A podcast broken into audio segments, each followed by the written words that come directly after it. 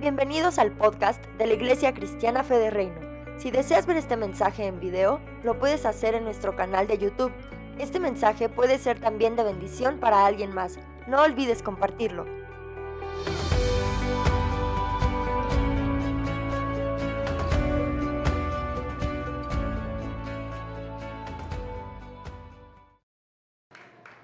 Buenas tardes.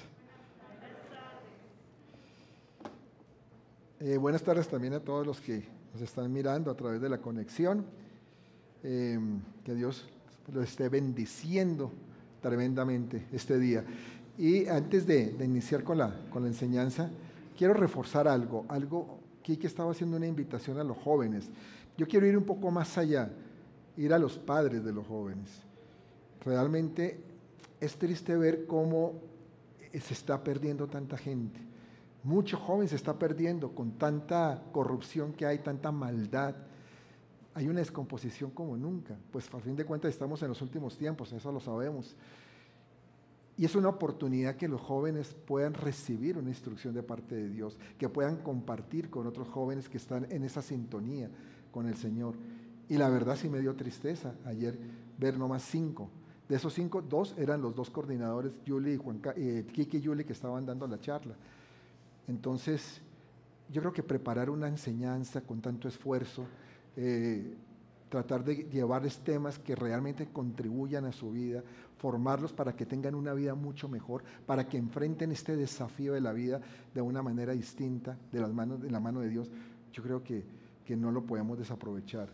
Entonces yo le pido también a los padres que ustedes mismos sean los encargados, ustedes deben saber cuándo hay reunión de jóvenes, eh, que sean los encargados de decir, vas a ir, tienes que ir, vale la pena ir.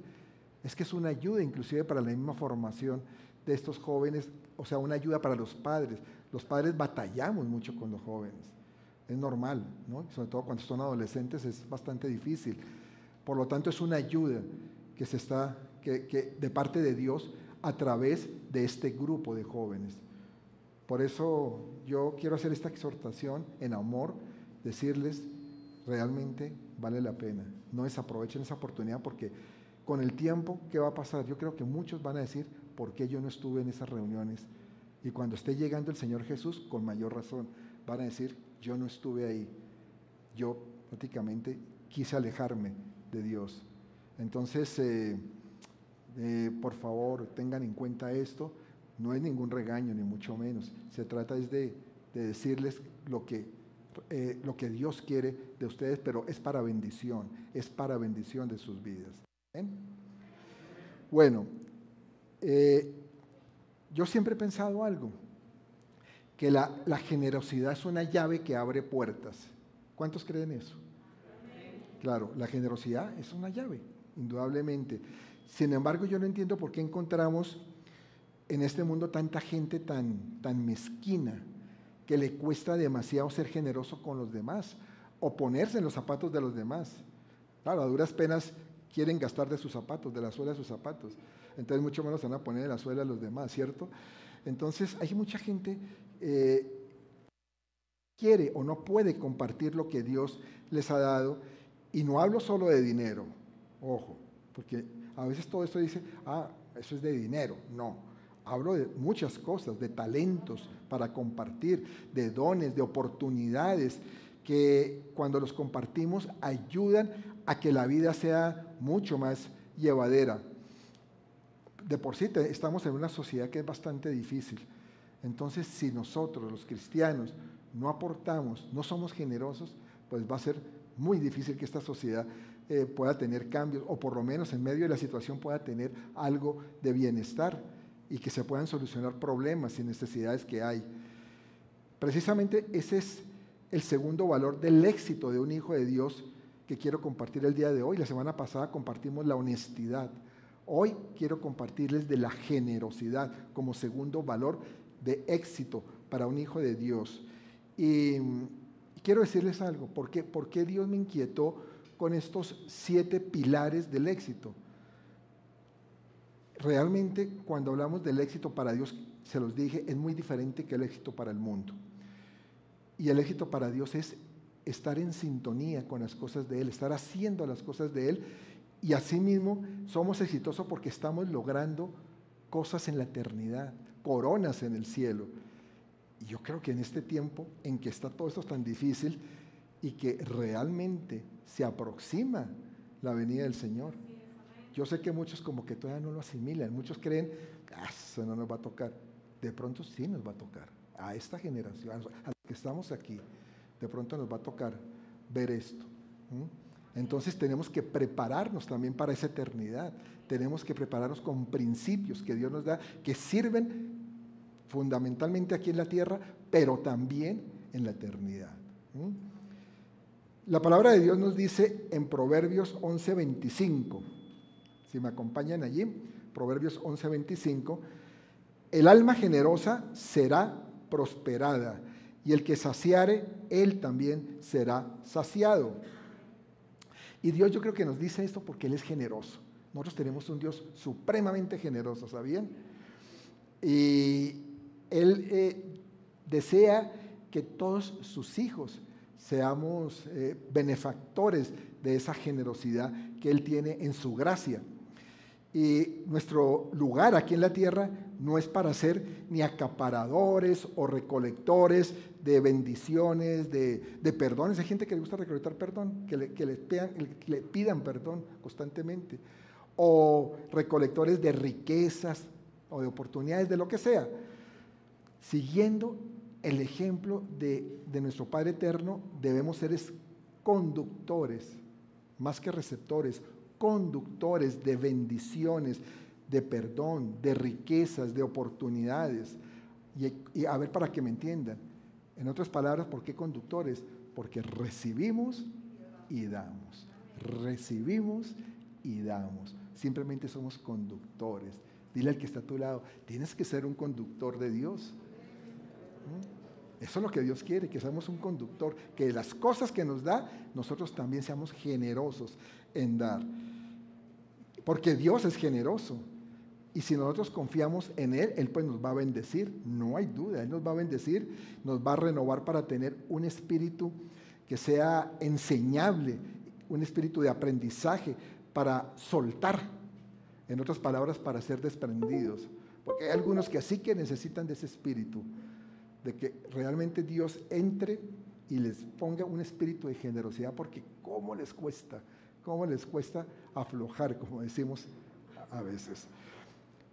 Y la generosidad es una semilla de gran potencial en el principio de lo que es la siembra y la cosecha. Dice 2 Corintios 9:6. Pero esto digo, el que siembra escasamente, también segará escasamente. Y el que siembra generosamente, generosamente también segará también segará el que es generoso. Yo conozco personas que no conocen del Señor, pero eh, en su vida diaria practican este principio y entonces cosechan para bien. Y ustedes dirán, pero eso es un no es para los cristianos.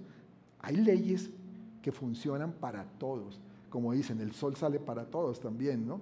Y hay leyes, como por decir algo, si vamos a hablar de la ley de la gravedad, la ley de la gravedad no es solo para los hijos de Dios, entonces los que no son hijos de Dios vienen por ahí levitando, flotando. No, no, funciona. Y esta es una ley, este es un principio, un principio de la siembra y la cosecha. Personas generosos recaudan también generosamente, reciben cosechas abundantes. Entonces hay personas que no son cristianos y son muy generosos. Y también hay cristianos que son, no son nada generosos, son muy mezquinos y por eso recogen poco.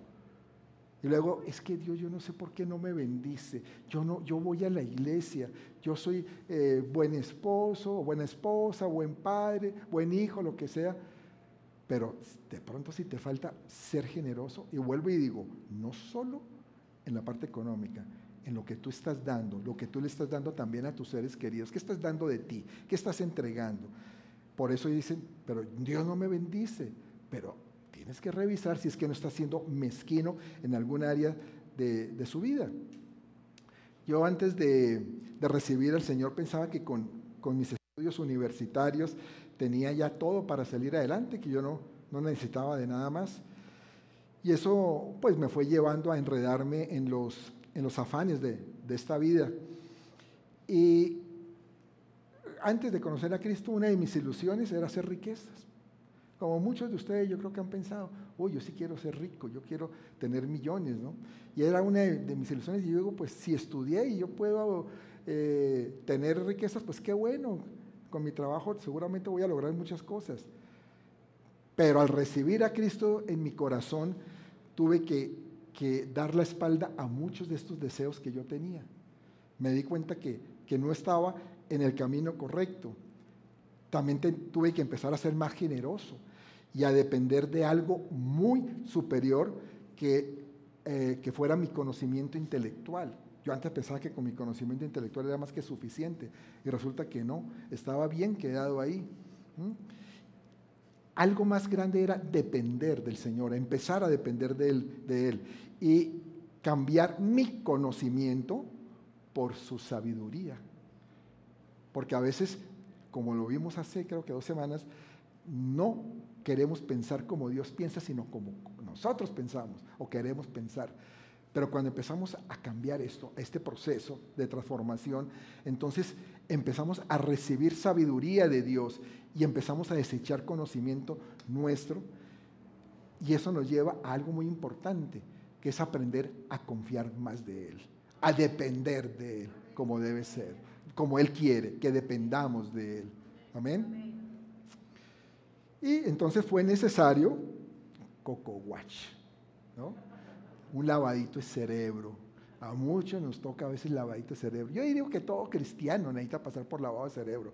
Cuando uno recibe a Cristo, necesita remover mucho lodo que hay en nuestra mente, mucho barro acumulado a través de tantos años de experiencia, ¿no? Entonces, yo tuve que pasar por ese eh, renovar de mi mente y, comprender que yo no era autosuficiente, sino que necesitaba depender de Dios. Y empecé a depender de Dios. ¿Que fue fácil? Pues no. No, porque cuando uno ese cambio de un momento a otro digo, ayer dependía de mí y ahora voy a depender de lo que Dios me diga. No, no es fácil. Hay que ir caminando, caminando en el conocimiento de Dios, de su palabra, dar pasos de fe, empezar a entender muchas cosas que, ¿sabe que no? Ni a veces ni entender simplemente obedecer cosas, porque a veces tratamos de entender y nos enredamos más. Pero entonces empezar sí a obedecer lo que Dios decía en su palabra. Y con esto no quiero decir que lo aprendido a través de mi vida, mi preparación, mi conocimiento, haya sido o haya hecho caso omiso de eso, lo haya dejado totalmente atrás. No, no, porque también fue una bendición de parte de Dios, dame una oportunidad de, de estudiar, son oportunidades que Dios da en la vida a cada uno. Lo que pasa es que tuve que reconocer que la sabiduría y los caminos de Dios son superiores, sin importar lo absurdo que parezcan, porque a veces le parecen a uno absurdo. Pero pues, Dios dice esto, yo no creo, ¿no? No, entender que sí están por, por encima inclusive de la lógica y de la razón que de pronto podemos tener cuando tenemos muchos conocimientos, ¿verdad? Entonces empezar, eso es parte de esa renovación. Y por eso es necesario usar la mente y esa, también esa educación adquirida a través de la vida como una contribución a lo que enseña Dios. No es que desechemos todo. Cuando digo desechar a veces porque, es decir, lo, lo quita de ese primer lugar en la vida de uno. Pero ese conocimiento con la obra de Dios te va a ayudar, naturalmente que sí te va a ayudar. Y Dios a veces nos forma en un área de la vida para ayudar en su obra. Si Dios de pronto te forma a ti como en un área de, la medicina, por decir algo, pues Dios quiere que en su obra, pues también tú ayudes, ¿no? En este, en este campo. Entonces, lo que tiene uno que entender es que tiene que partir primero de la fuente, y la fuente es Dios. Ese es el punto que ya no la fuente ya no es otra, ya no es el conocimiento, ya no es la experiencia, ya no lo adquirido a través de tradición, no, la fuente es Dios. Y ese fue mi gran cambio el comprender que Dios es la base de todo en mí y que lo demás son factores que contribuyen indudablemente, que son de apoyo a la tarea de Dios, a esa tarea que Dios nos ha demandado, pero que sí hay que tener claro es en dónde está tu fuente, en dónde está tu fuente y tu fuente tiene que estar en el Señor. Amén. Démosles aplauso bien, bien fuerte al Señor. Mm. Y toda esa renovación me llevó a entender que, que es necesario caminar por, por esta vida siendo generoso y no mezquino. Dile al que está a tu lado, generoso, no mezquino. Porque eso no le manda a Dios. Dios quiere que seamos generosos. La generosidad es una cualidad que brota de un corazón agradecido por las bondades, por las misericordias de parte de Dios. Y tiene que ver más con el corazón que en lo que se da. Lo que pasa es que mucha gente la confunde y mucha gente piensa, es que yo soy muy generoso porque di tanto. Y, y no, Dios no lo ve de esa manera. El primer generoso es Dios, que amó en su corazón, porque amó al mundo, ¿no? Y dio a su Hijo unigénito para que todo aquel que en Él crea no se pierda, mas tenga vida eterna. Juan 3:16. Eso es un acto demasiado grande de generosidad, de demasiado desprendimiento. Es decir, entrego a mi Hijo para que si tú crees en Él, no te pierdas, salves, tengas vida eterna. Ahí lo doy. Ah, eso sí es entregar todo realmente, lo que más amamos. Entonces Dios es ejemplo de generosidad y nos ha dado demasiado, demasiado. Mire, si tú estás aquí o tú que si me estás viendo ahí, si estás eh, en este momento recibiendo este mensaje, es porque eres consciente de que has recibido muchas cosas de parte de Dios. De que Dios, porque yo no creo que uno venga simplemente por el hecho, ah, qué bueno, porque a veces no tengo nada que hacer el domingo y voy a ver qué dicen. De pronto por ahí dicen cosas buenas, bonitas y salgo como, como motivado. Pues motivación, hay muchas charlas de motivación en muchas partes. ¿no? no, aquí, si tú vienes es porque en primer lugar sabes que estás agradecido. Dice, yo voy porque Dios ha hecho cosas en mi vida también. Porque, o de pronto cuando llegamos la primera vez, porque necesitamos algo de parte de Dios. Necesitamos recibir algo especial, porque mi vida no iba bien, no iba por buen camino. Hoy vemos testimonios hermosos de lo que Dios hace, de los regalos de Dios, del Dios de la hora, porque todos los días está haciendo algo en nuestras vidas. Ya lo vimos en, Margarita, ¿no? Y en, Marco, también con, su nieto, también lo vimos en Christopher Irán, una bendición también de cuando de pronto pensamos, se me derrumba esto que voy a hacer sin trabajo, y ¡pum! Dios aparece en el momento y dice, no te preocupes, ya voy a proveer, ¿verdad? Entonces por eso estamos aquí.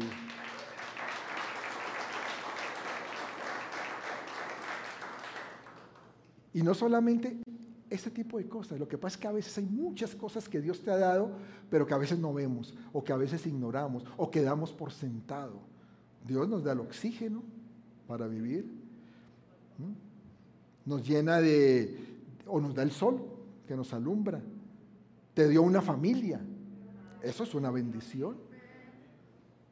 Te da un trabajo, te da la posibilidad de estudiar, te da un plato de comida todos los días que no te falte, te provee un techo. ¿Cuántas cosas no, te da Dios? No te llena de bendiciones, pero sí a veces no las valoramos y a veces pensamos que es que no la merecemos o que la vida es así simplemente. Y yo te digo, la vida no es tan así. Porque vemos tanta gente, tanta gente en este mundo pasando por unas situaciones tan difíciles. ¿O ustedes creen que lo que está pasando, por ejemplo, el pueblo de Ucrania es muy fácil? De decir, tener que dejar mi país, tener que salir huyendo para que no me maten, para preservar la vida. Y pasando seguramente hambre, pasando necesidades desprendimiento de la familia. De pronto sacar a la familia y quedarse con un arma empuñada para defender su país. Hay tantas cosas tan difíciles en este mundo que uno dice, wow, gracias Señor, porque nos da la oportunidad de estar aquí, de estar aquí presentes, de estar escuchando tu palabra, de estar recibiendo instrucción tuya y haciéndome cada día más grande para ti, Señor. Amén.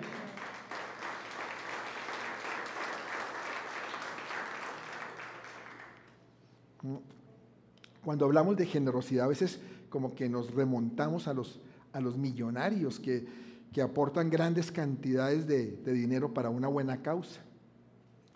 Pero en la forma de pensar de Jesús, los más generosos suelen ser aquellos cuyos nombres no aparecen en los titulares, fíjese, ni se mencionan. En la mayoría de los casos, sus identidades nunca se van a ser conocidas aquí en esta tierra. En la eternidad sí, porque en la eternidad Dios todo lo tiene registrado. Él sí sabe quién ha sido de verdad generoso. Y una persona, las personas generosas normalmente son las más sencillas y ordinarias, comunes. Lo, que, lo que impresiona a Jesús no es lo que se da, sino lo que se conserva después de haber dado. Mide esa magnitud de nuestra generosidad por lo que nos queda. Y ese es el principio. El principio dice, la generosidad no está determinada por el tamaño del regalo, sino por el tamaño del sacrificio. Y vamos a ver una historia que conocemos bastante en la Biblia, que ha sido inspiración para muchos cristianos en el mundo, que es la, la historia de la viuda, lo que entregó la viuda cuando los fariseos, los ricos fariseos daban otras cantidades diferentes a lo que ella pudo dar. Dice Lucas 21 del 1 al 4, si me pueden acompañar, qué bueno. Lucas 21 del 1 al 4. Levantando los ojos, vio a los ricos que echaban sus ofrendas en el arca de las ofrendas. Vio también a una viuda muy pobre que echaba allí dos blancas y dijo, en verdad os digo que esta viuda pobre echó más que todos, porque todos aquellos echaron para las ofrendas de Dios de lo que les sobra, mas esta de su pobreza echó todo el sustento que tenía. Y esta, esta declaración de Jesús revela que nuestras creencias sobre el dinero no solo son radicalmente diferentes a las de Dios, sino opuestas inclusive a las de Dios, lo que nosotros pensamos, fíjese, cómo a veces estamos de confundidos. Los, los ricos habían dado de su abundancia, se habían dado grandes cantidades, pero la vida pobre dio todo lo que tenía. Sí, o sea, los ricos habían hecho una gran contribución a, esa recolecta que se estaba haciendo en ese momento, seguramente. La, viuda no fue tanto en cantidad su contribución, porque dio una moneda, ¿no? No fue mucho. Sin embargo, ¿qué pasó? Jesús le dio más respeto y honor a una mujer humilde que dio muy poco para los estándares terrenales de, la gente alta y poderosa que da grandes sumas. Por eso es que, miren, iglesia preciosa, nunca, nunca devalúes tu regalo por pequeño que sea. Y díselo el que está a tu lado, no devalúes tu regalo, porque no lo podemos devaluar. No. Y nadie lo tiene por qué medir tampoco, porque lo importante es de dónde venga eso, de, qué, de cuál es la motivación. Recuerda que a los ojos de Jesús la, generosidad no está determinada por el tamaño de la ofrenda, de lo que se dé, sino por el tamaño del sacrificio. De acuerdo con este pasaje de Lucas, debemos tener presente tres cosas. Vamos a ver esas tres cosas que hay que tener presente. Primero, Jesús observa lo que hacemos. Él está observando. Porque no es interesante que Jesús estuviera mirando a esta mujer, estuviera ahí observando. Y la palabra, cuando hablamos de la palabra vigilada, esta palabra significa mirar con ojo penetrante que va más allá del solo ver, en este caso, la cantidad del dinero que da una persona, sino más bien ver el corazón, el motivo, cómo dio, por qué dio y por eso, mis amados, Jesús nos está mirando. Él te está mirando. Piénsalo. Jesús ve todo lo que hacemos. Quizás podamos engañar a algunas personas, pero a Dios, ¿cuándo lo vamos a poder engañar? Nunca. ¿A dónde huiré de tu presencia? Decía el salmista. Porque es que no podemos, no lo podemos engañar. ¿Mm? Él sabe muy bien lo que hay en nuestro corazón, lo tiene clarísimo. Deuteronomio 15:10 nos da una instrucción que, redunda en, el beneficio de ser generosos. Dice, sin falta le darás y no serás de mezquino corazón cuando le, cuando lo, le des, porque por ello te bendecirá Jehová tu Dios en todos tus hechos y en todo lo que emprendas. Qué bueno. Fuera eso, nos da una bendición, nos dice, es que mire, de, sin falta hazlo, no seas mezquino. Iglesia, no hay que ser mezquinos. Y fuera de eso nos, nos dice, es que Él te va a bendecir en lo que tú hagas, en todo lo que emprendas. Amén.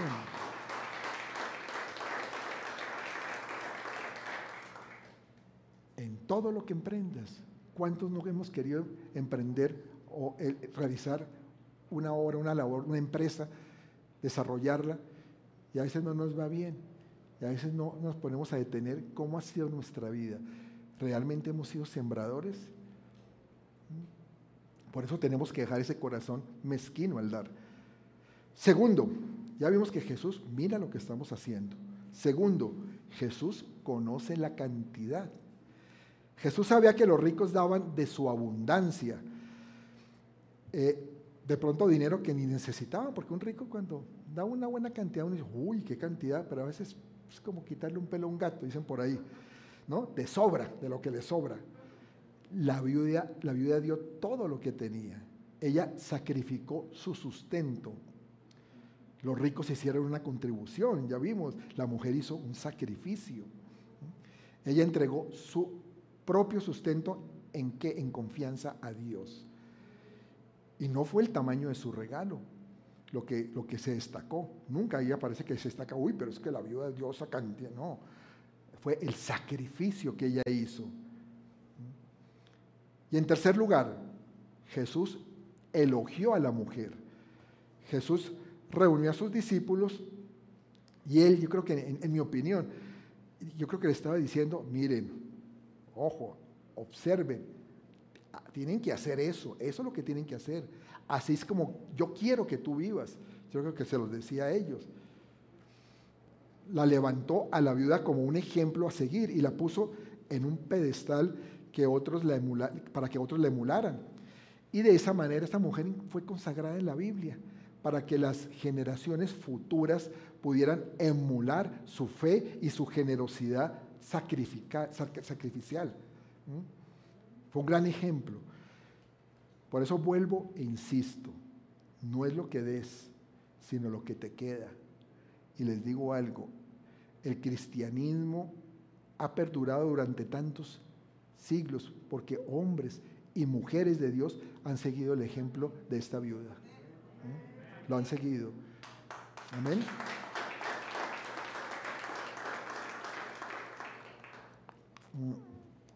Para, para Dios las viudas, al igual que los huérfanos, tienen un lugar muy especial en su corazón. En Santiago 1.27, no lo vamos a ver, pero Santiago 1.27 nos manda a estar pendientes de ellos, de estos dos grupos de, la sociedad, viudas y, y, huérfanos, porque sabe la situación que ellos tienen que estar pasando, las aflicciones. Y la Biblia menciona muchas veces la compasión de Dios por las viudas, precisamente. Y es que en Israel, para que sepan, quedar viuda y sin hijos era una tragedia terrible. Prácticamente quedaba a su suerte desamparada esta mujer. No tenía quien la, la, socorriera en la vida. Y en esa sociedad esto se consideraba una maldición. Imagínense eso. Wow, quedar viuda y sin hijos, no tener quien la ayudara, era una maldición lo que se consideraba. Yo creo que en esta sociedad no tanto, porque, porque hoy en día, pues, eh, pues gracias a Dios también hay muchas mujeres que, salen adelante por sus propios esfuerzos, que tienen sus medios, ¿no? es, distinto, pero en ese entonces era casi que mal visto, increíblemente, que una mujer quedara viuda y, y sin hijos, porque dice desechada prácticamente. Entonces, mm, en los evangelios vemos cómo las viudas son de gran compasión para Jesús. Y es interesante resaltar en este pasaje que, vimos de Lucas que una viuda es una persona que necesita más ser, socorrida que, que, dar, ¿no? Necesita mucho más que más bien le den a ella. Sin embargo, es un gran ejemplo de generosidad que ella haya dado todo lo que tenía en comparación con esos ricos fariseos, ¿no? Que alardaban, que alardeaban y que, oh, que yo di tanto. Y es que Dios también nos dice que no tenemos que estar presumiendo de lo que damos. Ojo, no tenemos que estar presumiendo de lo que damos. ¿Vieron lo que di? No. Eso no le gusta a Dios. Jesús nos enseña en Mateo 6, 1, 4 algo muy interesante en el Sermón del Monte, es esto, que de cómo debemos dar quiero leer esto, lo voy a leer en la nueva versión internacional, me gusta esta traducción para, para este, este pasaje. Dice así, cuídense de no hacer sus obras de justicia delante de la gente para llamar la atención. Si actúan así, su Padre que está en el cielo no les dará ninguna recompensa. Por eso cuando des a los necesitados, no lo anuncien al son de trompeta. Tan bonito que el Señor nos dice a veces, ¿no? Que cuando uno dice a, voz, de trompetas, que eso, gritando, haciendo ruido, escándalo, ¿no? Y es que hay gente que es así. ¿Vieron lo que yo di? ¿Vieron cuánto entregué? Porque dice que como lo hacen los hipócritas en las sinagogas y en las calles para que la gente les rinda homenaje. Les aseguro que ellos ya han recibido toda su recompensa. Más bien, cuando des a los necesitados, que no se entere tu mano izquierda de lo que hace la derecha, para que tu limosna sea en secreto. En otras versiones dice la ofrenda, pero bueno. Así tu Padre que ve lo que se hace en secreto, te recompensará. O sea, como se dice, chitón, chitón. Calladitos. Yo doy porque me nace, porque sé que debo dar, tengo que ser generoso, pero no voy a hacer alarde de lo que estoy dando por nada. El Señor sabe y con eso es más que suficiente, ¿verdad? ¿Qué nos importa que sepa el vecino, el amigo? No, el Señor lo sabe. Ya con eso nos basta. Todos los, los años, la revista Forbes, que muchos la conocen, de esta revista, es una revista especializada en negocios y, en finanzas, nombra a las, bueno, nombra como a 100 personas, los 100 más ricos del mundo, pero entre esos destaca a los 10 más ricos de millonarios del mundo. Y entre los cuatro primeros en la última revista salieron, en primer lugar, Elon Musk, dueño de Tesla, los vehículos Tesla, ya se convirtió en el primer millonario en este mundo, increíble. El segundo es Jeff Bezos, dueño de Amazon, creo que todos conocemos Amazon. En el tercer lugar se encuentra Bernard Arnault, ese es un francés que tiene una cantidad de, productos de lujo, cosméticos, eh, servicios de lujo, también está en hotelería, tiene una ropa, de lujo. Y en el cuarto lugar, uno muy conocido por todos nosotros, Bill Gates, que es el de Microsoft, ¿no? Y estas cuatro personas pues ganan muchísimo dinero, ¿verdad? Son personas que reciben barbaridades diariamente de millones. Eh, y también son conocidos por ser de, los, de las personas más filantrópicas del mundo. ¿Qué es filantrópico, pastor? De pronto algunos dirán, son personas que ayudan a causas, son generosos para ayudar en ciertas causas en el mundo. Y, muchas personas pues lo reconocen por eso, por lo, que ellos hacen. Sin, sin embargo, ninguna de todas estas obras de caridad eh, son buenas, entre comillas, buenas obras para Dios. ¿Sabe por qué? Porque todas las obras que hacen los hombres sin Cristo son obras muertas porque en el fondo del corazón siempre hay un deseo de figuración o de competir o decir, es que yo sí doy aquí o doy más que yo este.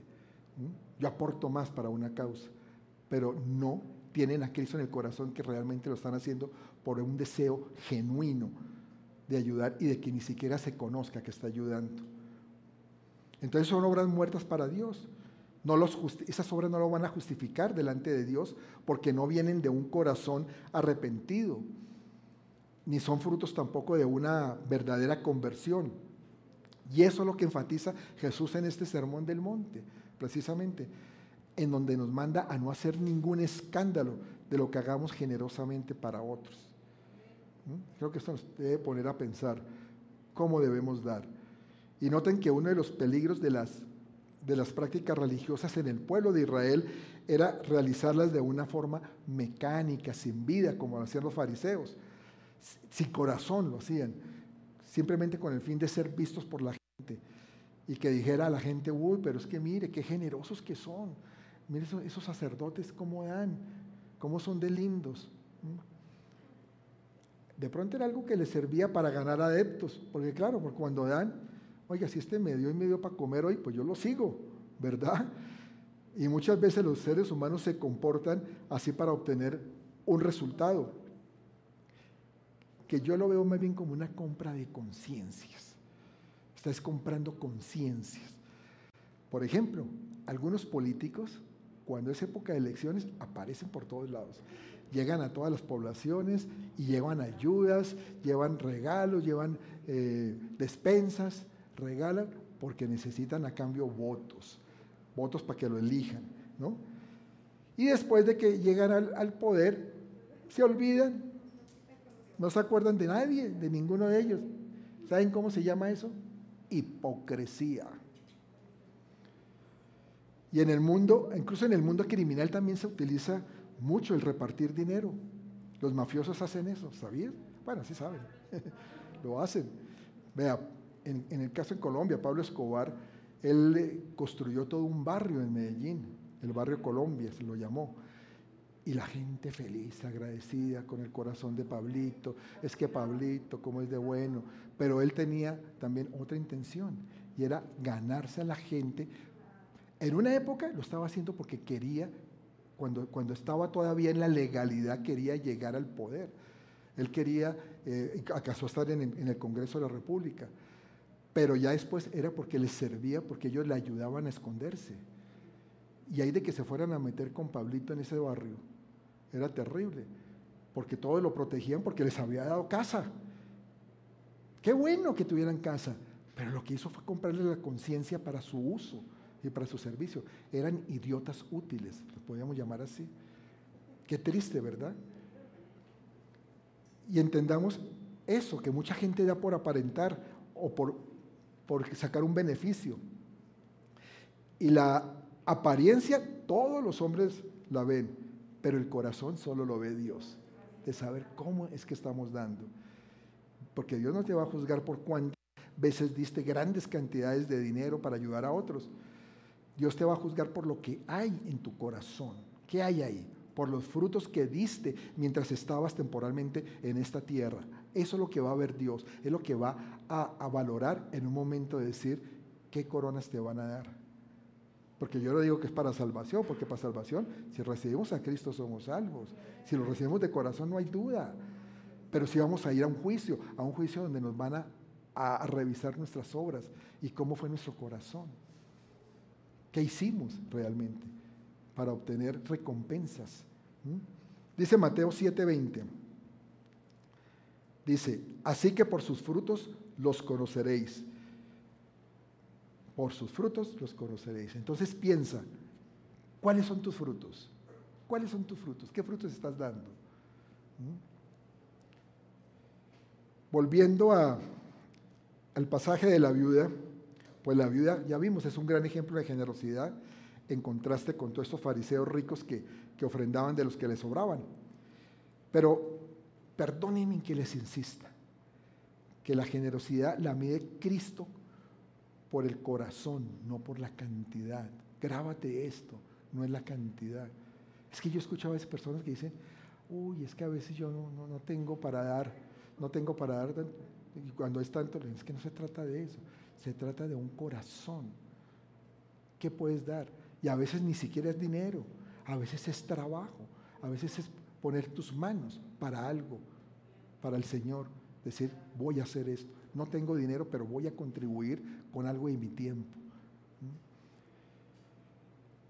Y eso es lo que Cristo vio y resaltó en esta vida ejemplar, que ella no presumió, no hizo escándalo, porque estaba dando lo que tenía y Dios lo que hizo fue bendecirla. Y saben que este gesto de la viuda se asemeja a otro que está también ahí en la Biblia, otra historia, que es de la iglesia de Macedonia. La iglesia de, Macedonia, la, iglesia de Macedonia era una iglesia pobre y ellos ofrendaron y dieron de su pobreza, de lo que tenían, más allá de sus fuerzas. Dice 2 Corintios 8, 1 al 3. Dice, asimismo hermanos, os hacemos saber la gracia de Dios que se ha dado a las iglesias de Macedonia, que en grande prueba de tribulación, imagínense cómo estaban pasando estas pobres iglesias, y dice aquí que en prueba de tribulación, la abundancia de su gozo y su profunda pobreza abundaron en riquezas de, su generosidad. Pues doy testimonio de que con agrado han dado conforme a sus fuerzas y aún más allá de sus fuerzas. Esto se lo está escribiendo Pablo a la iglesia de Corintio, para, para que me entiendan un poquito ese contexto geográfico. Al norte de Grecia era la parte que se llamaba Macedonia, y, la parte que era del sur era lo que se llamaba Acaya. Corinto estaba en la región de Acaya, o sea, en la parte del sur. Y Pablo lo que le está escribiendo a estos de Acaya o de Corinto es sobre lo que estaba, lo que era el ejemplo que él vio en las iglesias en el norte, en las iglesias de Macedonia. Y allí qué, qué iglesias estaban? Estaba la de Filipenses, la de Filipos, la iglesia de Tesalónica, la iglesia de Berea. Fueron iglesias que, que se destacaron por su generosidad.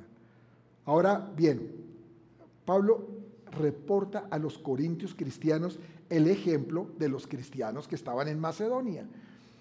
Y los macedonios, aunque estaban en grande prueba de tribulación, estaban pasando situación muy difícil, estaban pero bien llevados, como decimos. ¿no? Estaban en profunda pobreza.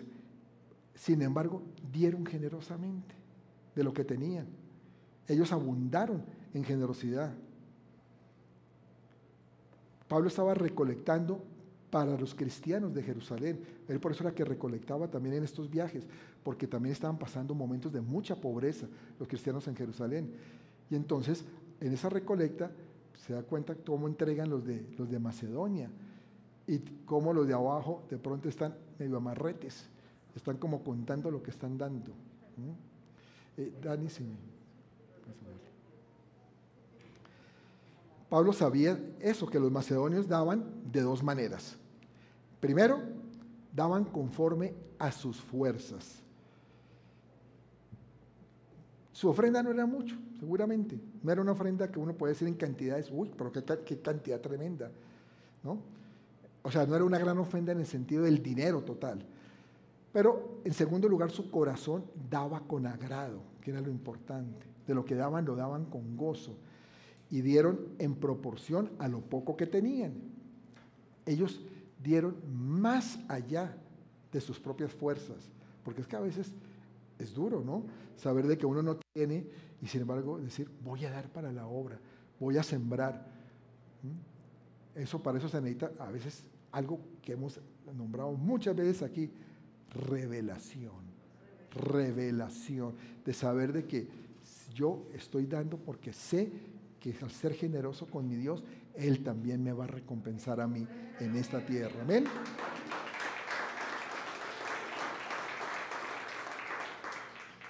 Y entonces él destacó eso, que esa iglesia dio más allá de sus fuerzas y ahí es donde se compara o tiene la similitud con la viuda. La pregunta es, ¿cómo estamos dando nosotros? ¿Cómo estamos dando? Porque no es el monto lo que importa, lo que importa es el corazón del dador. Cuando realmente estamos dando con el corazón, cuando verdaderamente lo estamos haciendo en amor, se convierte en una gran experiencia que nos da gozo. Porque es que el dar da gozo. Yo sé que muchos aquí lo han vivido, lo han experimentado.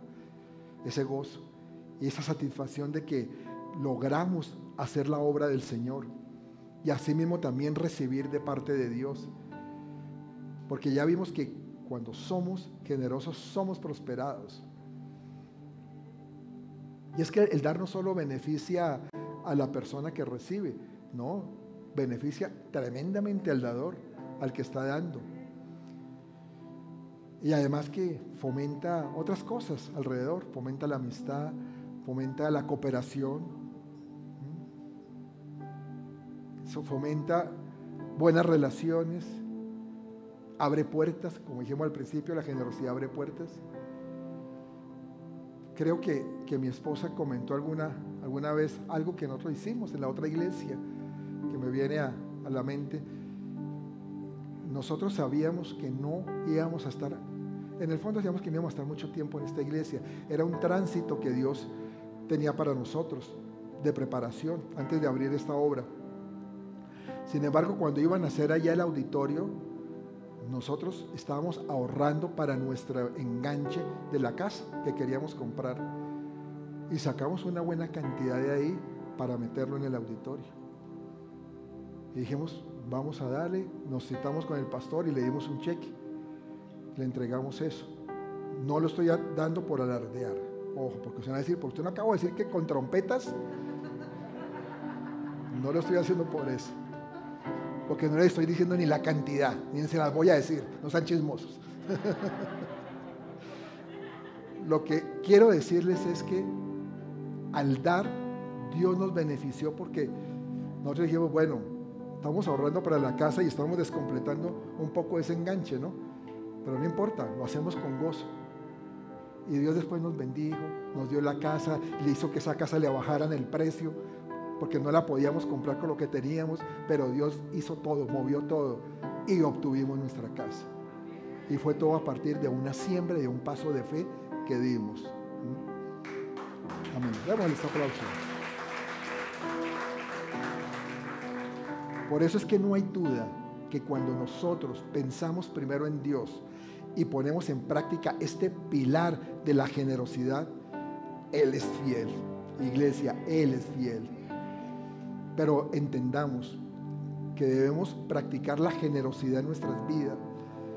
Y, y, vuelvo y digo, no hablo solo de bienes materiales, sino también de dedicar tiempo para escuchar a otros, para ayudarlos con un consejo, acompañarlos de pronto en un momento en que requieran de nosotros, de nuestra solidaridad. Muchas son las formas de manifestar la generosidad en nuestra vida, hay muchas.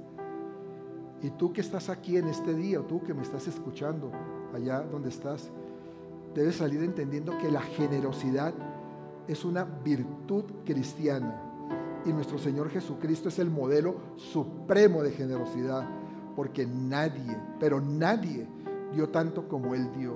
Él dio su vida por ti y por mí. Él le entregó todo eso. Por eso el cristiano tiene razones, pero de sobra, para ser generosos, para ser dadivoso, para hacerlo con alegría.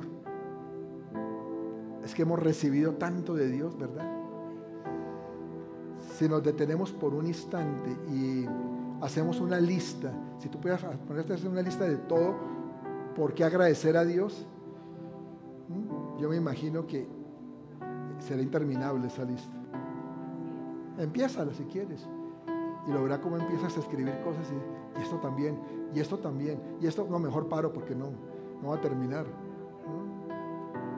Yo personalmente tengo mucho que agradecerle a Dios y a muchas personas que el Señor ha puesto a mi lado y que a lo largo de mi vida me han dado no solo dinero, sino también estímulo, buenos consejos, me han dado ánimo, aliento, comprensión, pero una gran bendición que yo he podido ver de, parte de Él, ¿saben cuál es?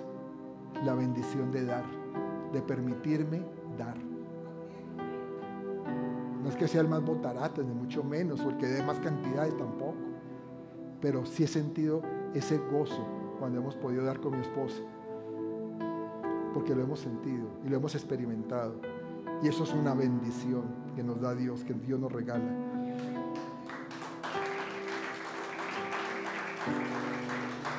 Por eso la Biblia lo dice. La Biblia dice que hay gozo en dar. Cuando damos es cuando más nos parecemos a Dios. Él es el gran dador de todo. Él no escatimó, ya lo dijimos, ni entregar a su Hijo por amor a nosotros. Saben que vivimos en tiempos difíciles, de crisis económica muy, muy duro. Eso nadie lo, ignora, pero es maravilloso ver cómo hay generosidad en el corazón de muchos para ayudar al necesitado. De por sí, ¿saben qué les digo? México es un país que se destaca por eso. México es un país dadivoso, país que da generoso. Y por eso, a pesar de todo lo que ha podido haber aquí, la corrupción, los desastres naturales, cosas que han pasado. México siempre ha sido bendecido, porque el principio funciona. Y este pueblo ha sido generoso. Ustedes han sido un pueblo generoso. ¿Cómo le vamos a hacer si es así? Y por eso es que en momentos de dificultad es impresionante cómo actúa Dios a través de, de personas y se vale de ellas para suplir las necesidades. Y la ofrenda de la viuda tiene, sigue teniendo vigencia para muchos. Porque no podemos olvidar que, que el dar es un ejercicio espiritual que redunda en bendiciones para el alma del que lo realiza. Muchas obras de caridad que existen en el mundo son obras emprendidas por, por cristianos. Muchas. Porque compasión y generosidad van unidas de la mano. ¿Y sabes algo? Cuando tú das, estás depositando en el banco celestial. Estás abonando a tu cuenta. Dios no se queda con ese dinero. Dios no dice, uh, se cerró la cuenta y me quedé, me quedé con lo que dieron. Él te multiplica eso. Te da intereses de sobra. Es el mejor banquero que yo conozco, la verdad. Vamos a ponernos de pie.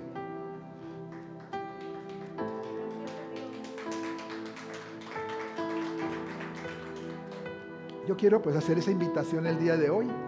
La invitación de que, de que ustedes sigan los pasos de la viuda. Que valoren esta enseñanza para que sea un principio de vida en ustedes que indudablemente va a traer bendiciones en lo que ustedes hagan, en lo que ustedes emprendan. Recuerda que todos nos necesitamos. Aquí no hay nadie que sobre. Aquí todos nos necesitamos. Necesitamos los unos de los otros.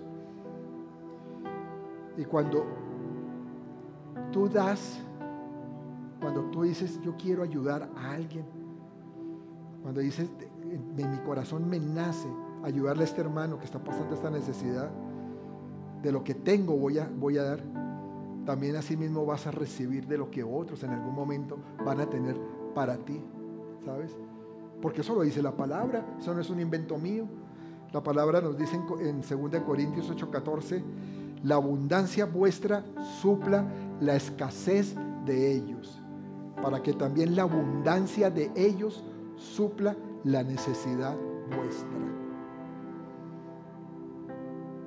Lo que otros, de pronto tú siembras aquí y recibes es por aquí, no cosechas aquí.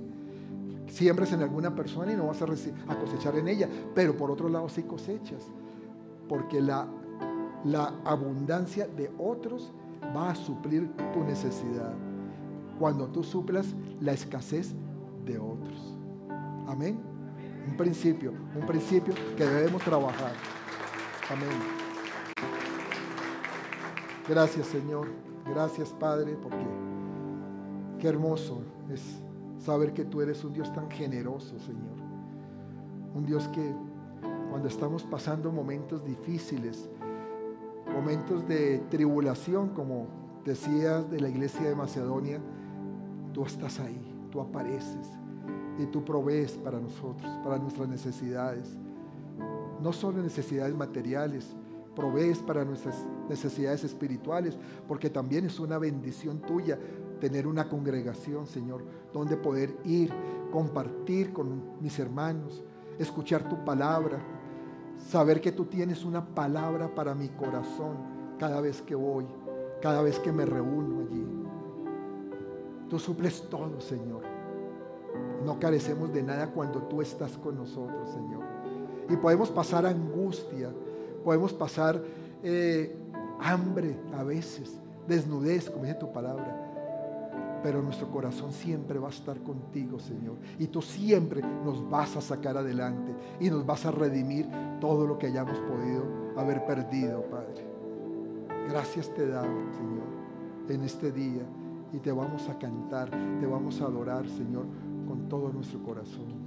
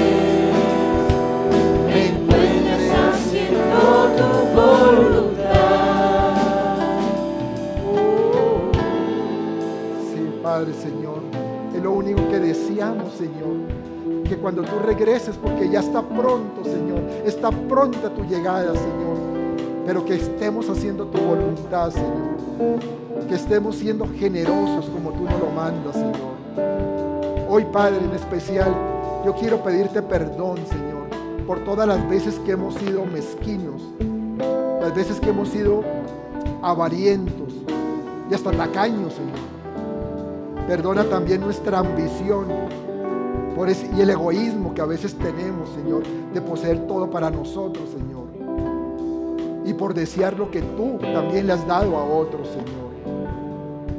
Yo hoy puedo reconocer, Señor, que tú nos has dado salud, nos has dado familia, nos has dado esta iglesia, Señor, para congregarnos. Pero sobre todo, Señor Jesús, tú te has dado a nosotros, Padre, para darnos vida, para darnos salvación. Hoy nos comprometemos a dejar atrás la mezquindad declaramos que se establece en nuestro interior, en esta iglesia, un corazón generoso que reconoce que nuestra dependencia está en ti y no en cosas materiales, Señor. Gracias, Señor, porque cada día más anhelamos tu presencia y ese corazón tuyo puesto en nosotros, Señor. Ese corazón que nos hace ser diferentes, que nos hace ser dadivosos, que nos hace reconocer que tú eres el Dios que todo lo puede, que, que nosotros no tenemos nada, que todo proviene de ti, Señor. Y que por eso nosotros somos conductores de tu gracia y de tus bendiciones, Padre. Que de lo que recibimos, damos, Señor. Gracias, Padre, en el nombre precioso de Jesús. Gracias, Señor.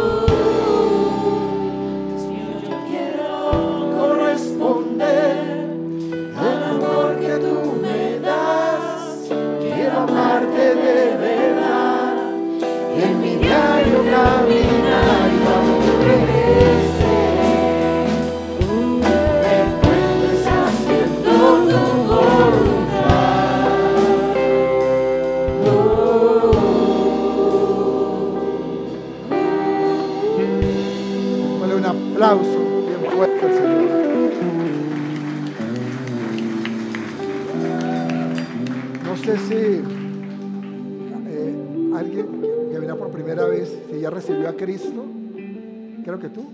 ¿Tú hiciste la oración ya de fe? ¿Ya eres cristiana o no la has hecho nunca? ¿Quieres hacerla? Es repetir lo que yo te diga, no más. Y recibes a Cristo en tu corazón y va a ser el mejor regalo que puedes recibir en tu vida. Amén. Vas a repetir conmigo. Repite ahí, cierra tus ojitos. Y vamos a ayudarle todos. O si quieren, pásala aquí.